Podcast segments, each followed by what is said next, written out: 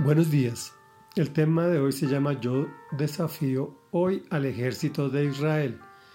Estamos leyendo el principio del capítulo 17 en el primer libro de Samuel. Hoy iniciamos una de las historias más fascinantes de la Biblia y de la cultura occidental, David y Goliat. La vamos a recortar en algunos versículos para poder estudiarla bueno, tal vez no es el término, más bien para poder disfrutarla. Y dice así, los filisteos reunieron sus ejércitos para la guerra, concentrando sus fuerzas en Soco, pueblo de Judá. Acamparon en Efesdamín, situado entre Soco y Aseca. Por su parte, Saúl y los israelitas se reunieron también y acamparon en el valle de Elá. Ordenaron sus filas para la batalla contra los filisteos con el valle de por medio. Los filisteos y los israelitas tomaron posiciones en montes opuestos. Un famoso guerrero, oriundo de Gad, salió del campamento filisteo. Su nombre era Goliat y tenía una estatura de casi tres metros. Llevaba en la cabeza un casco de bronce y su coraza que pesaba 55 kilos. También era de bronce como lo eran las polainas que le protegían las piernas y la jabalina que llevaba al hombro. El asta de su lanza se parecía a un rodillo de un telar y tenía una punta de hierro que pesaba casi 7 kilos. Delante de él marchaba un escudero.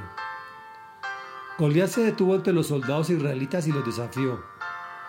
¿Para qué están ordenando sus filas para la batalla? ¿No soy yo un filisteo? ¿Y no están ustedes al servicio de Saúl? ¿Por qué no escogen a alguien que se me enfrente?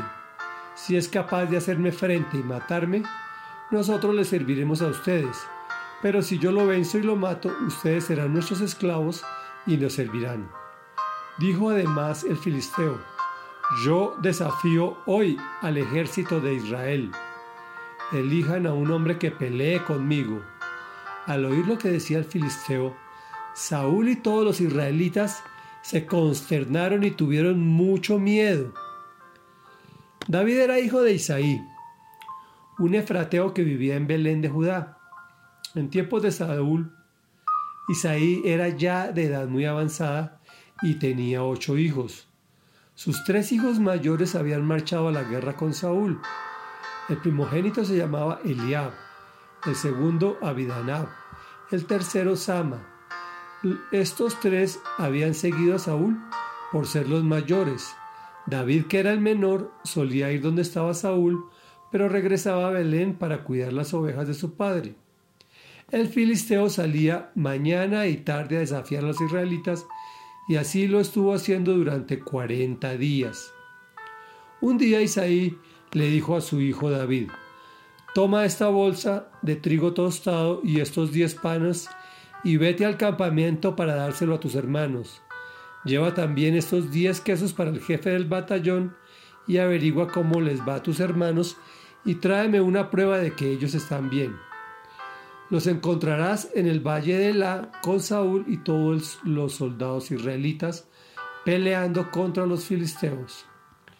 Reflexión. Nos han dicho que la guerra no es contra sangre y carne, es decir, que el problema no es contra nuestro enemigo, sino contra fuerzas espirituales del mal. Aquí vemos un caso claro en los insultos de Goliat. Yo desafío hoy al ejército de Israel. El tema era contra el Dios de Israel, que es el único Dios verdadero. La verdadera contienda es entre las fuerzas espirituales, las del bien frente a las del mal. También observamos que la estrategia es la misma ayer y hoy. Saúl y los israelitas tuvieron mucho miedo. Vemos un gigante de problemas que se viene con todo contra nosotros, infundiéndonos miedo, pandemia, economía deficiente, salud, familia, etcétera, etcétera, etcétera. Y todos nos paralizamos. Nos olvidamos del Señor y sus promesas y nos echamos a llorar nuestro desfortunio. Mientras tanto, Satanás entra y acaba con lo establecido para ponernos en esclavitud y servidumbre.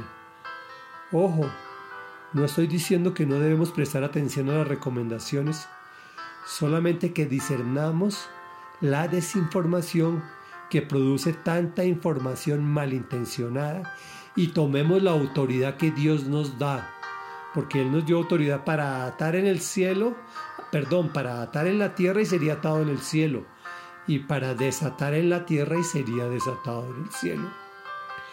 Por su parte, en la vida de Isaías aparece un octavo hijo que rompe el número perfecto que es el 7.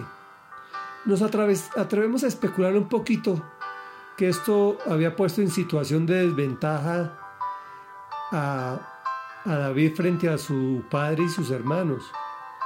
Pero Dios no se fija en tonterías religiosas, sino que mira nuestro corazón. De hecho, el corazón es engañoso. Hay que domarlo para que sea conforme al del Señor.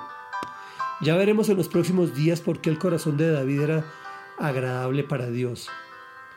Ya había sido ungido por Dios a través de Samuel el profeta, ya estaba al servicio del rey Saúl, pero todavía no era considerado importante sino el chino de los mandados.